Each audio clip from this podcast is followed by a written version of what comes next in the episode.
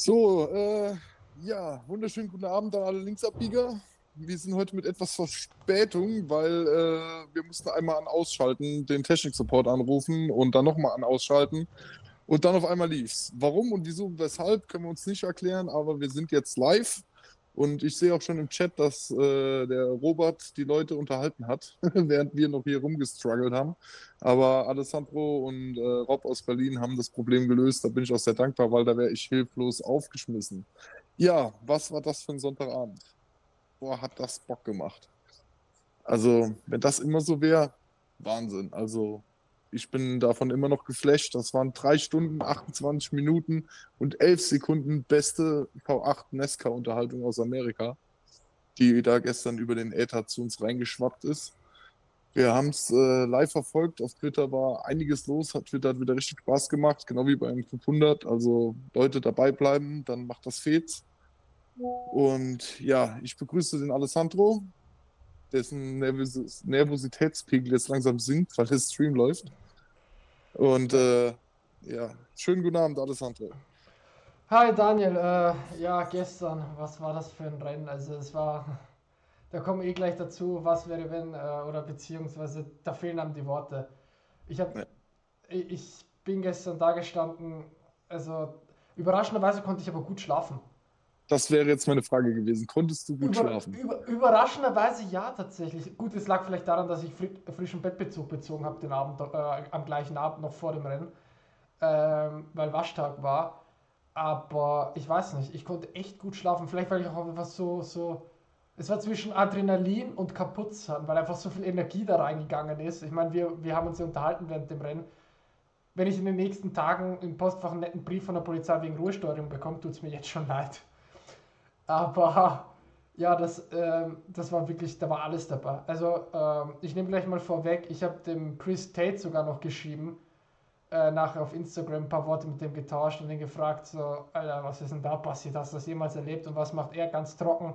Jo, hat ein Bild von diesem Ka äh, dem ersten Cars-Film, wenn du den kennst, wenn die da so zu dritt über die Linie da kommen. Ja, das hat er mir geschickt und meinte, jo, habe ich schon mal gesehen. Ja, danke schön. Aber das ja, ist auch ein bisschen ich das Bild, das, was da noch so rumging damit.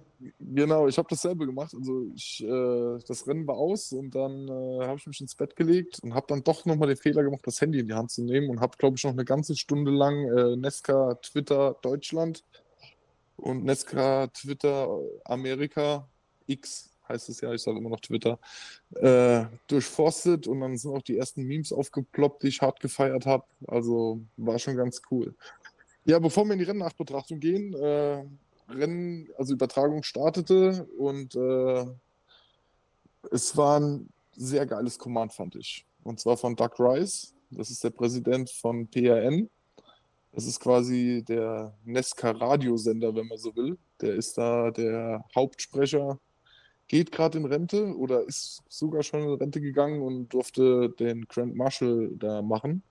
Und sein äh, Start Your Engines ohne viel Gelaber und dann sich kurz bedankt und dann aus voller Leib und Seele mit richtig viel Herz das Driver Start Your Engines da rausgehauen. Fand ich absolut klasse. Und ja, die Hymne, du hast sie gefeiert. Ich fand es jetzt nicht so toll. Man muss nicht jeden Ton da bis zur Unendlichkeit hochsingen oder runtersingen. Wenn man einfach normal schön singt, reicht mir das. Ja, ich fand sie halt toll. Ich weiß nicht warum. Also ich, ich fand sie halt recht angenehm gesungen. Ähm, klar, es gab schon die diversesten Interpretationen oder beziehungsweise ja, Abänderungen äh, äh, im Sinne von, wie man welche Tonleiter trifft und was auch immer. Ich war nie gut im Musik im Unterricht, deswegen versuche ich das mal so zu überbrücken. Aber ähm, nee, es war, ich, mir, mir hat es wirklich gefallen, äh, tatsächlich ihre Nationalhymne. Es ist ja ähm, die nette Dame, dessen Namen ich schon wieder vergessen habe.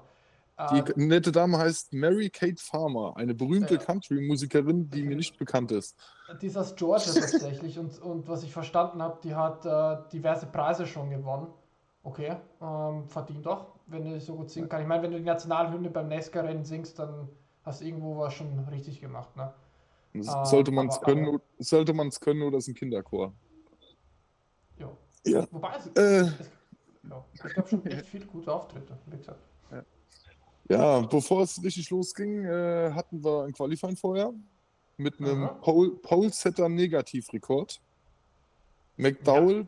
brauchte 467 Anläufe, um die Pole für sich zu ergattern. Der vorherige Negativrekord war JD McDuffie mit 403 Versuchen, um endlich mal sein Auto auf die Pole zu stellen. Ja, wir sind mit der Reihenfolge ins Rennen gegangen. Äh, McDowell auf 1, Logano 2, Bush 3 und Gilliland auf 4. Also Ford mit äh, Toyota. Richtig? Bush, ja. Immer noch Chevy. Chevy. Chevy, Chevy, genau. Bush ist Chevy, so immer entspannt ja, rein nach dem Plan arbeiten. Es war, das, ein, das, es war ein Qualifying, über das wir noch ein bisschen sprechen müssen. Ja. Ähm, ähm, weil es war, es war, es, ja, Gretsch rein. Also, äh, es war eine Machtdemonstration von Ford. Also, es war wirklich eine Machtdemonstration par excellence. Es war sogar eine, ich würde fast sagen, eine Penske-Demonstration.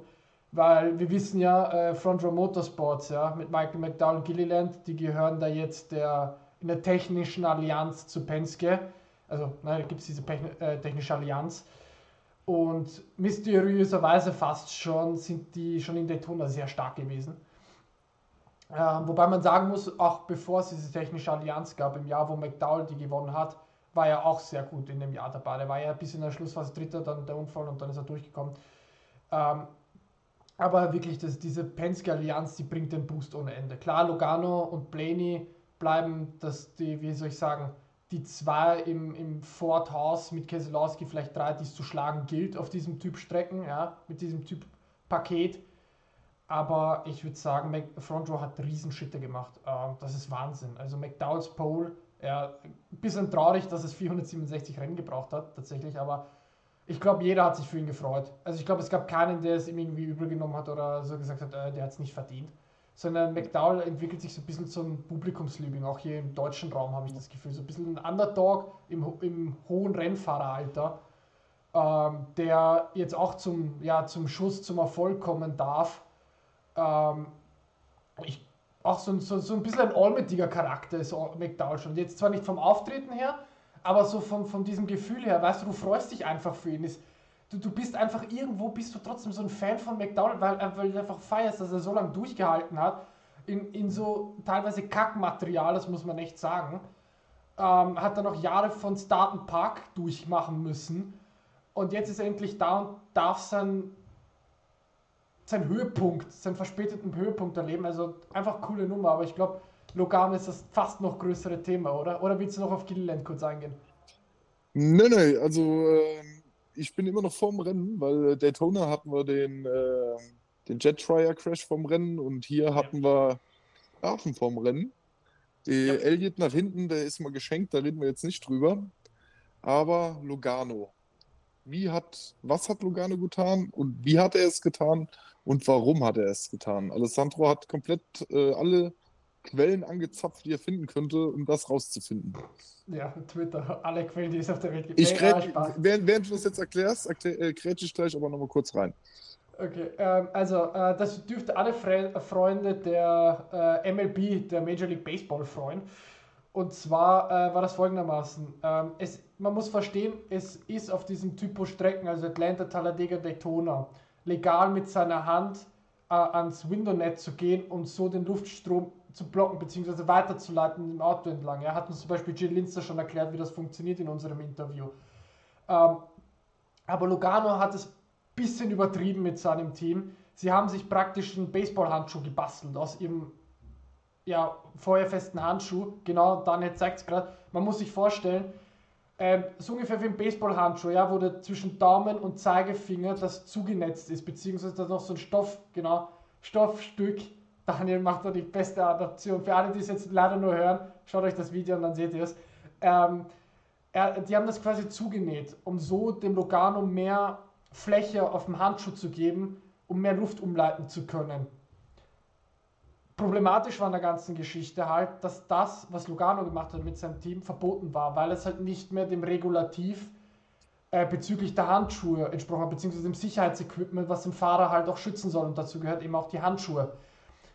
Nesca fand das halt, wie gesagt, nicht ganz so lustig und äh, hat ihn mit nicht nur to the rear beim Rennstart, wo man sagen kann, okay, kriegst halt einmal auf die Finger fertig.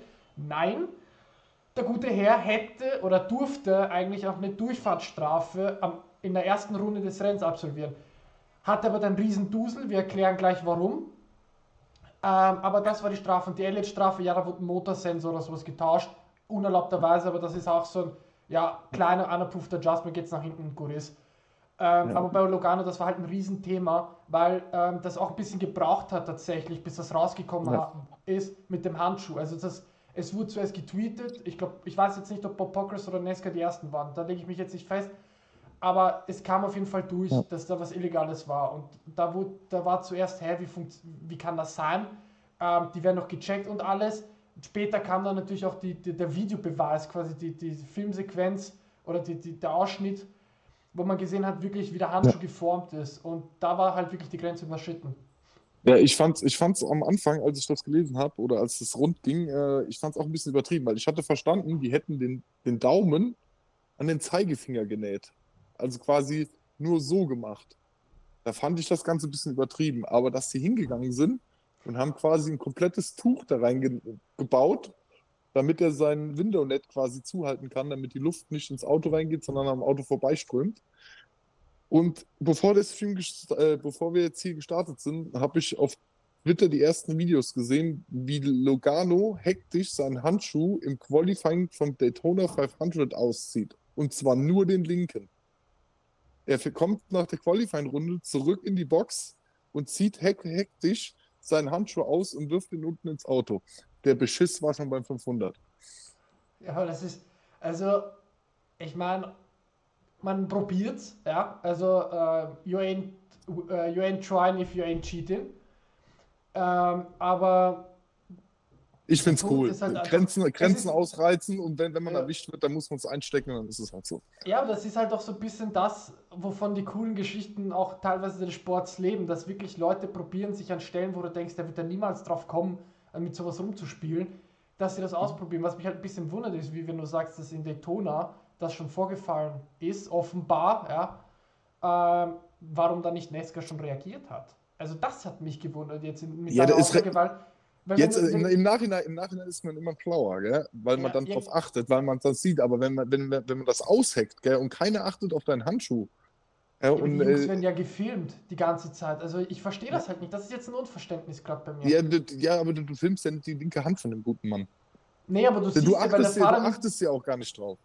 Nee, aber der Fahrer nimmt ja immer die linke Hand vom Lenkrad, weil er damit ans Window-Net geht. Und Nesca filmt ja die Jungs beim Fahren. Also also es guckt ich, keiner ich, hin, es guckt keiner hin, weil es keiner weiß. Okay. Ich meine, ich will jetzt nicht in Schutz nehmen, aber naja, ja, äh, es, hat, es, hat, es hat zweimal gehabt. Es hat, es hat anderthalb Mal geklappt. Einigen wir uns da drauf. Ja, genau, aber ähm, bevor, bevor, bevor, wir jetzt richtig ins Rennen reingehen, wo du dann loslegen darfst, du hast es ja. getickert, du hast es noch voll auf dem Schirm. Äh, die Strafe war für Lugano natürlich ein Segen. Weil direkt in Runde 2 hat es gescheppert und wer musste seine Strafe absitzen? Logano. Ja. Er, er ja. kam den Big One, weil er seine Strafe abgesessen hat. Also es hat ihm nicht geschadet. Also im Endeffekt ist er da mit einem wirklich blauen Auge oder mit einem viel, viel Glück ist er da durchgekommen. Ja, ja gehen wir rein. In... ungefähr zwei Runden hätte er verloren durch den Big One, ah, durch, durch, durch die Strafe. Da, gut, bei dem, wie sich das Rennen entwickelt hat, hätte er es wieder gekriegt, aber na, trotzdem. Genau. Ja, also es war, lief da noch sehr gut für ihn. Später sah es anders aus, aber da kommen wir noch hin. Ja, Stage 1, äh, der Start und äh, Alessandro hat es getickert. Sag mal deine Meinung dazu. Also, es war, man muss verstehen, von vorne weg war das Rennen schon äh, in seiner Dynamik besser als das gesamte Daytona 500 dieses Jahr. Also das, das Daytona 500 dieses Jahr war, das waren Galaxien, die dazwischen waren. Das waren nicht mehr Welten, das waren Galaxien vom, vom, vom Racing, was wir gesehen haben. Ja. Ähm, ich glaube, von den Superlativen kriegen wir den Alessandro heute nicht weg. Nee, äh, ich mache heute den vollen Amerikaner. Nee, äh, nee aber in Runde 2, das hat auch unser Kollege Rob so gut geschildert, der Move von Gilliland, das war komplett Banane, damit ich ihn so zitieren darf. Ähm, und da bin ich voll d'accord. Ähm, weil ich verstehe es nicht. Ich meine, ich verstehe, dass man seinem Teamkollegen helfen will, aber nicht in Runde 2 bei 260 Runden. Sorry, ich meine, ja, wenn die Außenspur besser funktioniert, okay, aber es gibt noch tausende Möglichkeiten, auf die Außenspur zu kommen, nach äh, vorne zu kommen. Also, ich habe den Gilliland-Move nicht verstanden, vielleicht auch, Klar, er war in Daytona viel vorne, hat viel Führungsarbeit geleistet, ist übrigens der einzige, ist übrigens äh, der Fahrer, der diesen, in Daytona 500 und äh, jetzt in Atlanta die meisten Führungsrunden aller Fahrer bislang gesammelt hat in diesem Jahr. Ähm, aber ich glaube, das ist vielleicht auch ein bisschen mangelnde Erfahrung, das einschätzen zu können, ähm, wann es okay ist, dem Teamkollegen so zu helfen. Ich, mein, ich will ihm jetzt keine böse Absicht erstellen, äh, extra einen Unfall provoziert zu haben. Es war vielleicht halt einfach nur fehlende Erfahrung. Weil man hat dann gesehen, es hat sich ein Ziamonify-Effekt gebildet, Ty Dillon hat es erwischt und dann ging es komplett schief. Ich glaube, Christopher Bell, Josh Williams, Dan, Renziger, Daniel Suarez war drin. Ich glaube, BJ McLeod, Hose war, Eric Jones, mir gehen die Finger langsam auf den Händen aus. So viele waren dabei, Tyler Reddick, Baba Wallace und Schlag mich tot waren da alle mit irgendwo Delle kaputt, alles drum und dran. Äh, das volle Programm. Und wie du gesagt Alex Bowman hatte dann Teile des Autos nicht mehr. Ähm, und wie du gesagt hast, Logano hat dann, ne, das war der, der gesagt hat, haha, Nesca, ich komme jetzt mit dem Lucky Dog quasi durch, muss man so sagen. Und die Strafe könnt ihr euch genauso dahin schmieren, wo ihr es haben wollt, weil die betrifft mich, also die, die, die tangiert mich jetzt nicht mehr. So, das ist, wäre so, als wäre ich jetzt von hinten einfach losgefahren und hinten geblieben, die zwei Runden. So war für die, die Größendynamik da für Logano. Ja, der Ziehharmonika-Effekt. Der hat Platz für äh, Illiland, macht Platz für McDowell, geht kurz vom Gas. Der Ziehharmonika-Effekt geht fünf Autos gut. Beim sechsten Auto geht es schief und ich konnte mich in Runde zwei schon von meinem Siegertipp verabschieden. Tito. Und da ah, nee. war es dann rum. Ich nicht. Ich nicht, ich später, Entschuldigung. Du erst später, genau. Ich ja, war sorry. in Runde 2 mein Siegertipp schon los. Und äh, ja, ja, und dann ging aber Stage 1 äh, tatsächlich sehr, sehr, sportlich. Also das war ähm, aggressives Racing. Ähm, ich fand es aber sehr fair. Also ich fand es wirklich hochaggressiv, was da, was da abgegangen ist. Ähm, aber ich fand es doch in einem Rahmen, wo man gesagt hat, dass es noch vertretbar war. Also klar, es gab dann so Ausreißer wie ein Sindrick, der, ich weiß nicht, was er genommen hat, aber versucht hat, im Rennen, dann im Lauf des Rennens irgendwann den Helden zu spielen. Ähm, und dann gab es halt diese, diesen Kontakt zwischen Karl Busch und Danny Hamlin, der die, das Ende der Stage dann auf den Kopf gestellt hat, so ein bisschen. Der in einem One-Lap-Shootout geendet ist tatsächlich, äh, mit McDowell als Stage-Sieger, sein dritter Stage-Sieg überhaupt in seiner Karriere, wenn ich das jetzt richtig im Kopf habe. Und äh, ja, Wobei man sagen muss, aber beim Vorfall zwischen Hamlin und Karl Busch, äh, da hat man in der Onboard gehört, dass Karl Busch tatsächlich vom Gas weggegangen ist. Also er hat wirklich versucht, äh, den Kontakt zu vermeiden. Und Hamlin hat das, Ding, äh, das Auto wirklich schon abgefangen.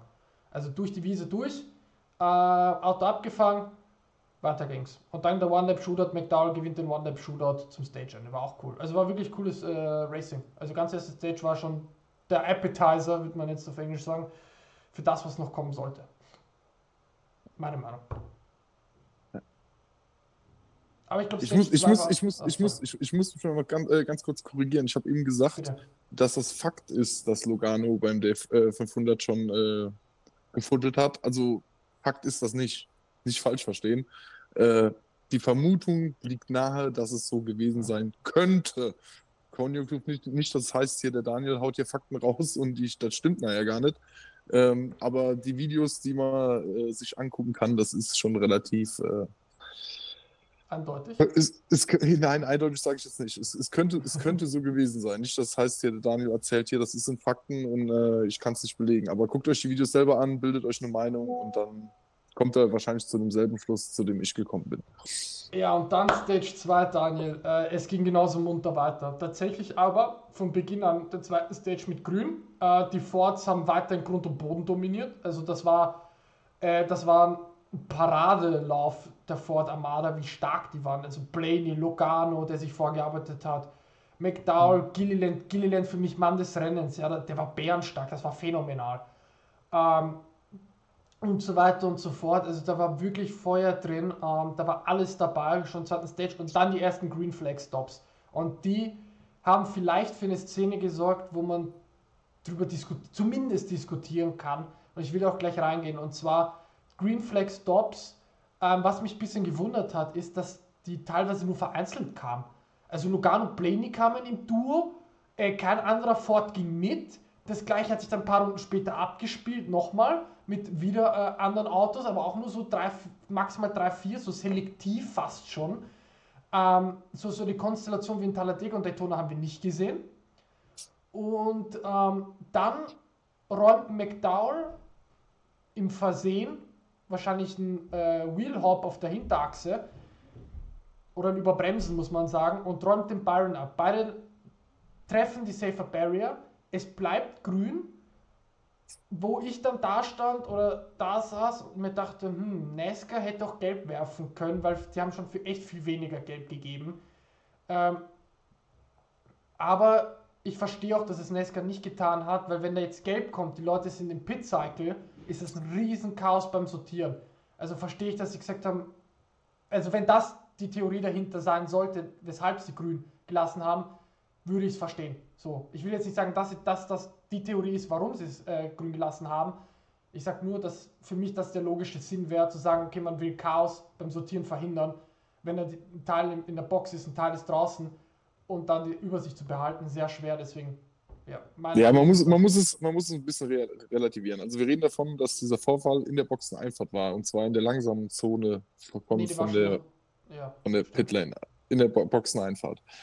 Und zwar, die sind kollidiert, die haben sich gedreht, die haben die Mauer angeditscht. Also die sind da jetzt nicht brutal eingeschlagen oder sonst was, die haben die Mauer angeditscht, dann haben die in den ersten Gang geschaltet und dann sind die direkt weitergefahren. Also vertretbar im normalen, wenn das ein langweiliges Rennen gewesen wäre, vermute ich auch, dass Geld gekommen wäre. In dem Fall haben sie es nicht gemacht. Ich fand es jetzt nicht so dramatisch. Kann man so machen, muss man nicht, ist okay. Aber, aber was ich geil fand, war Penskes äh, Zock, also Zock weiß ich nicht jetzt, ob der beabsichtigt war, aber Penskes Strategie zu sagen, man holt Blaney Logano und dann Sindrick im Alleinfahrt. Er kommt alleine, Sindrick kommt alleine in die Box auf einem Super Speedway, wo du dir denkst, so geht's noch. Ähm, und plötzlich nach dem Pit-Cycle unter Grün, ja, wer ist denn vorne? Außen Cindric. Vor Lugano ja. und Blaney. Die, das Penske-Triple hat richtig geil. Also da haben ähm, alle Crewchiefs, Paul Wolf, Jonathan Hessler und jener von, ich glaube, Jeremy Bullens ist das Cindric Crewchief, wenn ich mich nicht täusche, können mich mhm. natürlich täuschen, aber ich glaube, es ist Bullens. Ähm, ja, da hat, das hat Bombe funktioniert. Ähm, klar, das Stage steht dann unter Gelb, weil es dann nochmal geknallt hat zwischen Lugano und Buscher.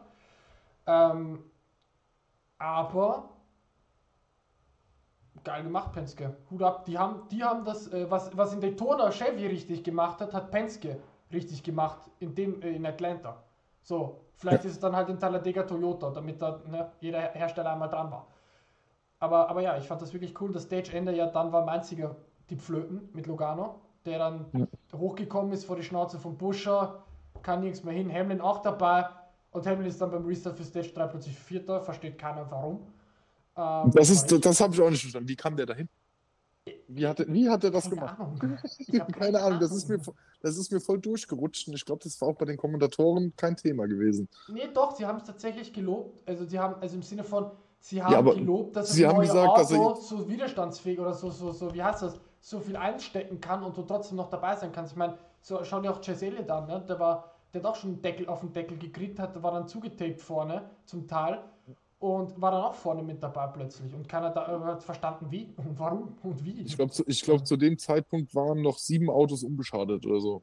Kann auch sein, ja. dass es ein bisschen später war, aber ich meine, es wären um, um, die sieben Autos gewesen, ohne Streifschuss und ohne Blessuren.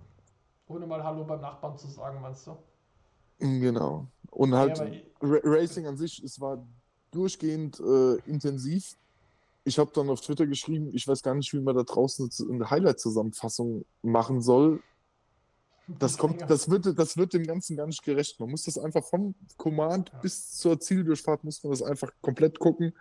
Ja. Und es ist wirklich, es war super gut. Also es war ja. absolut super gut. Es, und es, das Coole war, es war zu keinem Zeitpunkt irgendwann mal, ich glaube, es gab vielleicht ein paar Runden im Single-File, also Single-File, wo halt die Vordergruppe Single File gefahren ist und dahinter haben sich eine untere Spur gebildet. Aber du hast gemerkt, dass dann nach ein paar Runden sofort wieder Double File, irgendwann gab es äh, Free Wide und alles Mögliche. Ähm, irgendwann haben dann noch die Four Whites begonnen, wo ich mir dachte, auf Atlanta, ich meine, auf Atlanta Four White, da bist du echt mutig, Alter. Also ich meine, in Talladega geht's. Daytona kann mhm. schon knapp werden. Äh, und dann in Atlanta, die nochmal schmaler ist. Ähm, also in Runde, in Runde 50, in Runde 50, eine komplette Runde vor White. Das war schon klasse, oder? Ja, nee, 50, ja, ich glaube 50 to go, dann Runde 50. Oder, oder 50 to go, irgendwas. Ja, irgendwas mit einer 50 war es. Ja. Jedenfalls. Aber hier äh, äh, ganz kurz, Alessandro, äh, ich habe mal kurz in den Chat reingeguckt. Unser äh, Robert ist da ja ein bisschen am Moderieren, der Luxor. Der gehört auch zu uns im Chat. Wir müssen da unsere Namen mal vereinheitlichen. Ja. Ähm, und zwar, da wurde gefragt, es gibt, gab es da zwei verschiedene Geschwindigkeiten in der Boxengasse. Das ist der ja. Sonderfall Atlanta. Alessandro, willst du es erklären? Also, ähm, Nesca hat sich tatsächlich äh, Gedanken gemacht bei der Boxenanfahrt für Atlanta, um das Risiko zu minimieren, dass das Feld vor Kurve, also zwischen Kurve 3 und 4 runtergeht und dadurch äh, dem Potenzial weggeht, einen Big One zu haben bei der Einfahrt. Also hat man die Einfahrt vor Kurve 3 gelegt oder bei Kurve 3 gelegt. Ähm, die Regel ist die gleiche wie in Daytona und Talladega. Du fährst unter die Double-Linie ähm, und bremst ab damit gibst du Nesca quasi das Zeichen, okay, ich biege in die Box ab, die Stra Bestrafung gibt es für mich nicht, weil ich ja bewusst verlangsame, um meine Jungs anzusteuern. Es ist aber so, dass es äh, in, äh, zwischen Kurve 3 und äh, der Boxeneinfahrt bei Kurve 4 ähm, zwei Geschwindigkeiten gibt, je nach Konstellation. Wenn es grün ist, tuckerst du mit 90 äh, Meilen am Apron von Kurve 3 und 4 entlang, bis du quasi bei der gelben Linie, bei der Boxeneinfahrt, bei der regulären Boxeneinfahrt nenne ich es mal, bist, wo dort dann 45 gelten, bis zur regulären Boxenausfahrt. Also es ist ein Zwei-Sektions-Speed unter Grün. Unter Gelb ist es aber so, dass dauerhaft 45 gilt, was ich verstanden habe. Wenn ich das jetzt nicht verwechsel, gilt dann dauerhaft 45. Das heißt, ab Kurve 3, bei dem weißen Strich, der dort ist, äh, bei der orangefarbenen Box, 45 Meilen. Und dann darfst du bis zur regulären Boxenausfahrt mit 45 Meilen Höchstgeschwindigkeit fahren. Das hat einige Fahrer verwirrt am Anfang, äh, beziehungsweise in den Green Flag Stops. Ähm, es gab dann halt auch ein paar Strafen. Also es war, wie soll ich sagen, ein Strafen à la carte, wie ich es gestern so schon genannt habe, weil da war alles dabei, von Speeding an, äh, an äh, wie heißt denn das, ich glaube. Äh, Uncontrolled Tire hatten wir. Uncontrolled Tire, danke schon. Ich glaube, dann gab es irgendwann einmal noch Too Many Men Over the Wall oder sowas, was ich gehört habe. Es kann auch sein, dass ich mich täusche, aber es war irgendwie, irgendwie hat irgendwie jeder fast eine Strafe kassiert in dem Rennen oder in den Boxenstops. Ähm, waren so viele dabei und äh, ja, da hat es ja. wirklich einige Jungs erwischt. Und äh, ich finde aber, Nesca hat richtig gehandelt, das so aufzuzahlen mit den Boxenspeeds tatsächlich. Also großes Lob an Nesca, äh, muss ich wirklich sagen das ist eine sehr gute Regel gewesen äh, und es hat definitiv funktioniert. Ja gut, Mike McDowell, Byron nimmt man jetzt mal weg, das war halt Pech. Aber ansonsten gab es keine Situation, wo du dachtest, uh, der knallt ihm jetzt hinten drauf, finde ich. Also das ist wirklich gut gegangen und das sollte man wirklich beibehalten. Klar, für Daytona und Talladega macht das keinen Sinn, weil man dort den Platz hat, das Feld runterzuholen, zu ähm, bremsen zu lassen. Vor der Boxeneinfahrt in Atlanta hat man es wirklich gut gelöst. Also Chapeau Nesca. Ja, man muss dabei sagen, die fahren diese zwei unterschiedlichen Geschwind äh, Geschwindigkeiten ohne Pit-Limiter. Also kein Knopf ja. drücken und ich fahre 90 und kein Knopf drücken, ich fahre 45, sondern das geht rein nach Gang und Drehzahl. Und da kann man sich auch mal vertun. Also daher kommen dann auch die ganzen Strafen. Ja. Ja, war das, was, äh, wer hat es nochmal zweimal nacheinander gemacht? War es Priest? Ich glaube, der äh, hat. Wer, wer, wer, Barry hat Barry, während, während, während er seine Speedingstrafe abgesessen hat in der Boxengasse, hat er sich direkt die nächste wieder eingefangen. Ja. ja. Ich habe ich hab letztens tatsächlich mit einem Freund von mir drüber gewitzelt, äh, der, ich sage jetzt seinen Namen nicht, ähm, aber der hat schon das eine oder andere, wie, äh, wie soll ich sagen, die eine oder andere Bekanntschaft schon wegen überhöhter Geschwindigkeit mit dem Herrn Wachtmeister gehabt. Und äh, ich habe ihm vorgeschlagen, warum lässt du dir nicht irgendwann eine Stempelkarte ausstellen? So beim zehnten Mal geht sie aufs Haus. So ungefähr konnte man das gestern zusammenfassen. So beim zehnten Mal, in, äh, wenn du das zehnten Mal in der Saison erwischt wirst, kriegst du dir umsonst die Strafe. Ähm, mhm. Nee, Spaß beiseite. Ähm, aber ich fand das halt ein bisschen amüsant. Also klar, ja, ich habe ich hab, ich hab, ich hab, ich hab, ich hab hier aber noch eine Notiz stehen, ja? ja. Und zwar betrifft auch Barry, weil wir den gerade hatten. Barry ja. ist die schnellste Rennrunde gefahren. Echt? Wusste mit, gar nicht. Ja, mit 188,8 Meilen. Das sind 303 und das war in der Runde 209. Geil. Wusste ich wirklich nicht. Also, äh, aber irgendeinen Gedanken wollte ich noch zu Ende führen. Ich weiß es nicht mehr. Naja, nicht so richtig. Äh, Na, wo, wo sind wir überhaupt stehen geblieben? Wir waren in äh, äh Stage 3 und wir waren bei 5 Stück die 4-White-Runde. Genau, da sind wir stehen geblieben. Und äh, dann äh, mach weiter. Ja, also äh, dann zum Ende der Stage, da war schon, es war in der Luft eigentlich. Also es war halt schon wirklich in der Luft, dass nochmal knallen wird. Also dass das unter Grün zu Ende geht, äh, nee, sorry. Wir hatten recht. Ähm, bei 21 to go, 4 White, Briscoe, Hamlin und zwei andere logischerweise. Geht schief, Briscoe kommt vor die Nase von Hamlin. Es kracht nochmal in Kurve 3, müsste gewesen sein. Und es gibt Rot für 11 Minuten und 25 Sekunden, was wir aufgefasst haben. Die rote Flagge, ähm, ja, gut verständlich, ne? Aufräumarbeiten etc. Wobei es gar nicht so viel erwischt hat tatsächlich. Ähm, aber sei es drum. Äh, wichtig war, allen ging es gut. Briscoe ist aus eigener Kraft ausgestiegen. Hieß, ja, er war ja unverletzt, zumindest ne? in äh, der Lage alleine auszusteigen. Hamlin ist dann weitergefahren mit einem stehenden Rad keine Ahnung, wie sie das gefixt gekriegt haben. Ähm, und alles drum und dran. Und dann ging es nochmal schief, ein paar Runden später beim Restart. Oder nicht beim Restart, aber ne, in der Folge. Da hat es dann Barry, Elliott und Hose war komplett eliminiert. Äh, das war dann noch die letzte Caution. Und die hat den Showdown, das Drama, das Spektakel, das Jahrtausend-Finish eingeleitet. Ähm, Daniel, Das war ein Finish, das es gehört, zu, es gehört zu den drei engsten und knappsten Finish ever in der Geschichte NASCARs. Ich bin immer noch außer Worte, weil äh, meine, wir labern jetzt hier schon fast 35 Minuten, aber ich war gestern Abend wirklich da und ich dachte mir so, das, das gibt's nicht. Also das gibt es nicht. Sowas hat's. Ich meine, wir hatten schon Craven gegen Kurt Busch in Darlington, ja. Wir hatten Harvick gegen Mark Martin Daytona 2007. Wir hatten das irre Finish zwischen Boyer und Jimmy Johnson, Talladega, das zusammen mit dem Craven Bush Finish als, äh, mit einem Unterschied von 2000 als das engste aller Zeiten die Geschichtsbücher einging. Wir hatten Finishes, äh, Mr. Blaney, ja, war Mr. 007, weil er zweimal in Talladega um genau 7000 gewonnen hat. Einmal gegen Harvick, einmal gegen Newman, glaube ich. Ähm, wir hatten Truex gegen Hamlin mal 2016 müsste gewesen sein, die Tone 500. Also ich könnte ewig lang weiterführen, wie eng das alles schon mal war. Ähm, aber das ein Free White auf der Linie, wo Nesca sich nicht mal sicher war im ersten Augenblick, in der ersten Sekunde, wer jetzt gewonnen hat. Ähm, also sie, wussten, ja, sie wussten es aber schnell. Sie wussten aber schnell. Ja, sie äh, Clint, Clint, schnell. Clint, Clint, Clint, Boyer war sich nicht sicher. Der hat nämlich Centric gesagt. Nee, nee. Sie haben nämlich, du hast nämlich gehört den Funkspruch, Finish is under review. Das heißt, ja. quasi im Fußball würde man jetzt sagen, sie haben den VAR ausgepackt, sich hingestellt und geschaut, wer war, ja genau, sich an die Seiten gestellt, VAR, guck mal. Und dann. Mal nach Köln in den Keller geschaltet. Äh, ja, so ungefähr, ja. Nur diesmal war es nach Schale drüber.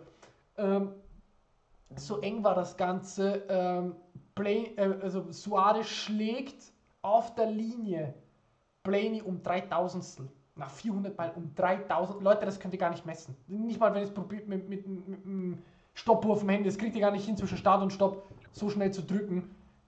Das ist gar nichts. Aber diese 3000 bedeuten, dass Suarez das Playoff-Ticket hat. Und Blaney halt nicht. Diese, diese 3000 bedeuten, dass du das Ticket in der Hand hast, zu wissen, dass du beim ersten Playoff-Rennen, was in Atlanta stattfinden wird dieses Jahr, noch um die Meisterschaft fahren kannst, dass du davon träumen kannst, in Phoenix den Pokal in die Luft zu strecken. Diese 3000, weißt du, was das bedeutet, Daniel? 3000 Sekunden machen den Unterschied zwischen ich bin fix dabei und ich bin nicht fix dabei. Stand jetzt dem zweiten Rennen ist früh zu sagen, das ist so. Aber nur mal so ein bisschen vielleicht die Relation zu geben, wie viel Gewicht so ein Sieg mittlerweile hat in der Regular Season. Ich meine, ja, ich bin fast schon prädestiniert dafür, zu sagen, erst wenn sich mathematisch nicht mehr ausgeht, dass wir mehr als 16 Siege haben, ist er fix drin. Aber mittlerweile sage ich, Leute, es ist mir furzpiep egal, wenn du gewinnst, bist du drin, fertig. Kannst mich mal. So ungefähr. Aber nur, nur mal so. Also meine, meine, meine Anmerkung dazu, als äh, Bush rausgezogen ist und sich quasi ja. in, die Mitte, in die Mitte zwischen die zwei gedrückt hat. Ja. Die letzten 500, 600 Meter, die haben sich nicht berührt. Nee, Die, war ha cool. die haben sich nicht berührt. Das war ein faires Ding. Die standen alle voll auf dem Gas und sind halt Richtung Ziellinie gesprintet. Ohne irgendeinen fairen Move, dass einer einen abgeräumt hat oder sonstiges. Das war eine komplett faire Nummer. Ja, das war wirklich Respekt. Also das war wirklich, da muss man echt sagen, fettes, fettes Lob an alle drei.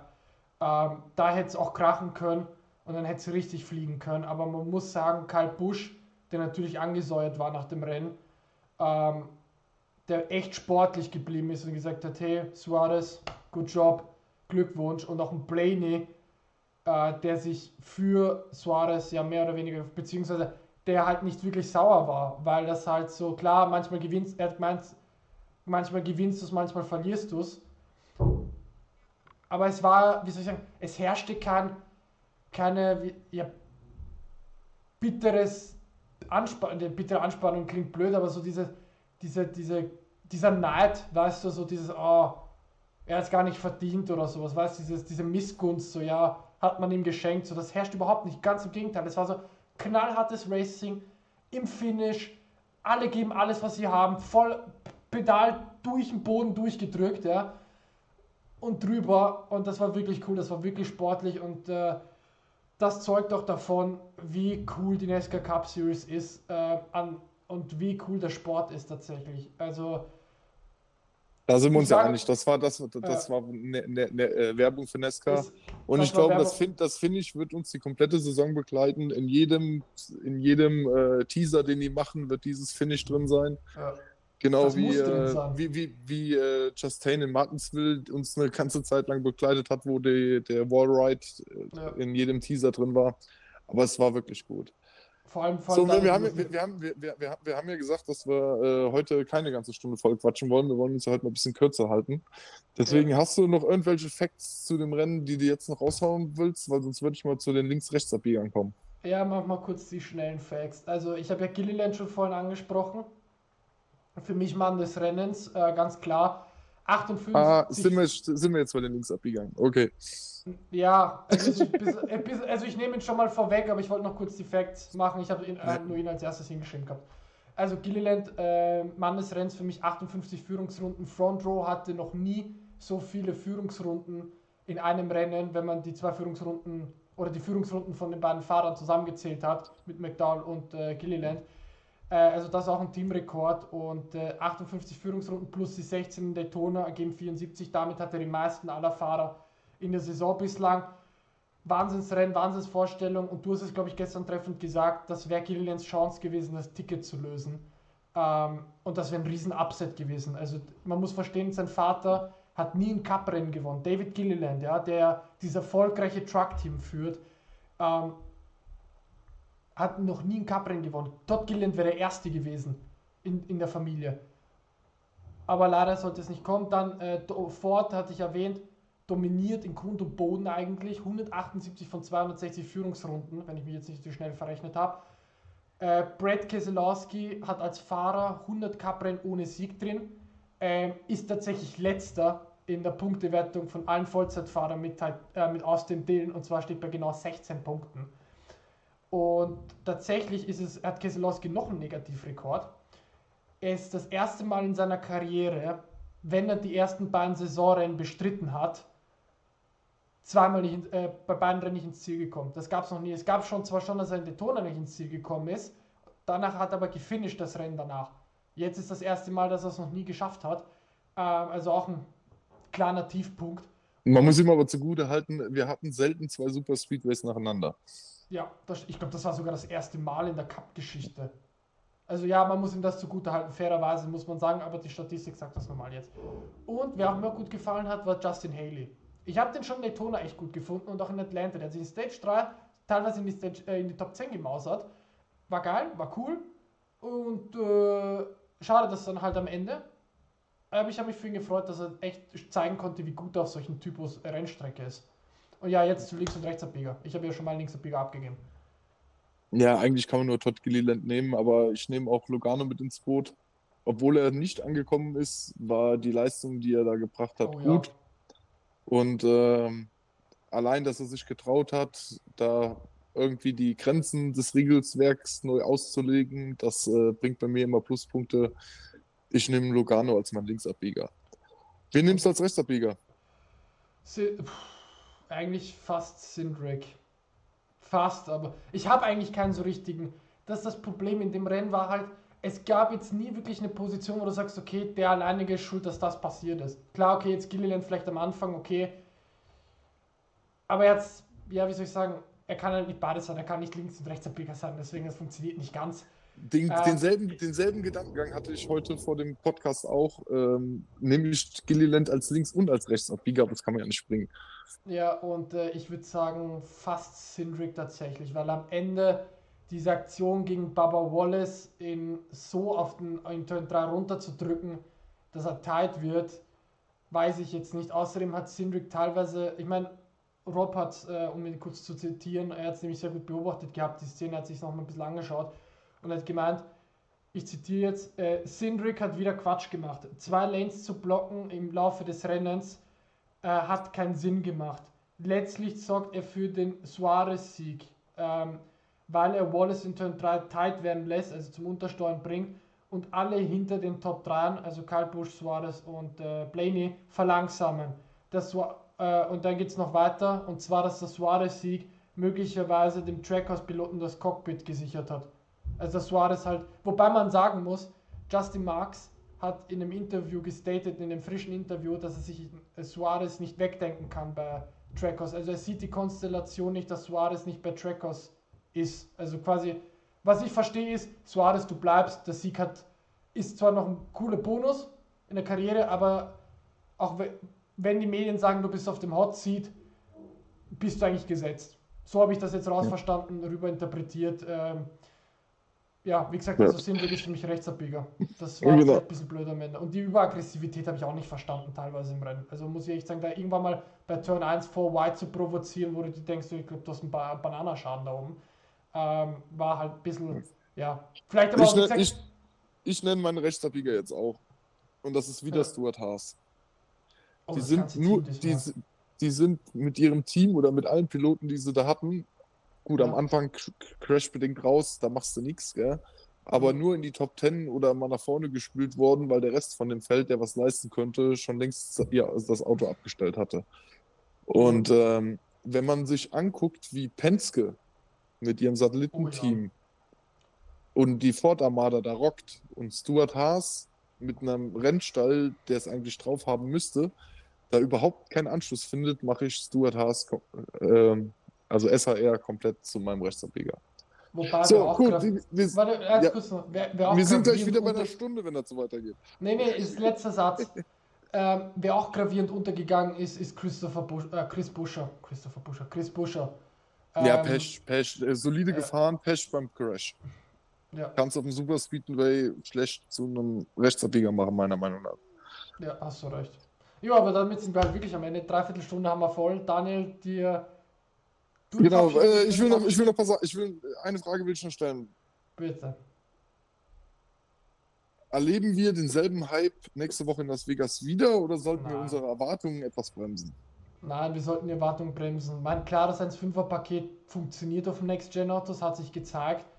Aber es wird keine Atlanta 2.0 Schlacht, das könnt ihr vergessen. Das, das funktioniert auch vom Streckentyp überhaupt nicht. Ja? Die Relation passt auch gar nicht zusammen.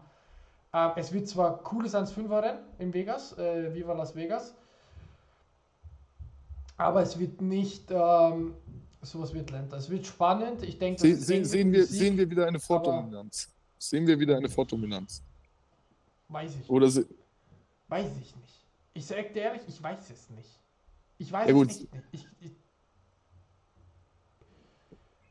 ich kann es nicht einschätzen. Ich kann es echt nicht einschätzen. Wir lassen, es, wir, lassen, wir lassen es überraschen. Wir lassen es überraschen. Ja. Ich weiß es auch noch nicht. Siegertipps gebe ich immer ab nach dem Qualifying. Also lefthandsonly.de slash poll. Immer schön mitvoten macht Spaß, wenn man gegen andere votet. Suarez hatte keiner auf dem Schirm gehabt. Ja, kommt man auch eigentlich so nicht drauf. Für Las Vegas lassen wir uns einen neuen Fahrer ausdenken. Ja, ich will nur kurz erwähnen, unser Shop ist online. Also wenn ihr unser Projekt ein bisschen unterstützen wollt, es geht das am einfachsten, wenn ihr euch so eine Cappy zulegt, die ich eigentlich ständig trage. Ist schon meine zweite, die erste habe ich komplett durchgeschwitzt. Die ist schon hinüber, weil ich sie ein Jahr lang ständig getragen habe. Äh, ja, wie gesagt, wenn ihr unser Projekt unterstützen wollt, der Robert hat einen Shop gebaut, shop da mal hart rein. Das äh, würde uns freuen. Siegertipp immer schön mit abgeben und auf Twitter immer schön mitmachen. Und ich sage danke, Alessandro. Hat Spaß gemacht heute Abend. Rennen hat ja natürlich uns den ganzen Podcast auch einfach gemacht. Es war geil. Und äh, ja, raus. Auch danke an den Chat, wo fleißig geschrieben würde. Ich habe nicht alles gelesen. Ich lese gleich mal durch. Wünsche euch einen schönen Montagabend und wir hören uns dann nächsten Sonntag in Las Vegas wieder auf Twitter und den üblichen Socials. Alessandro, danke. Damit sind wir raus. Macht's gut. Ciao. Danke.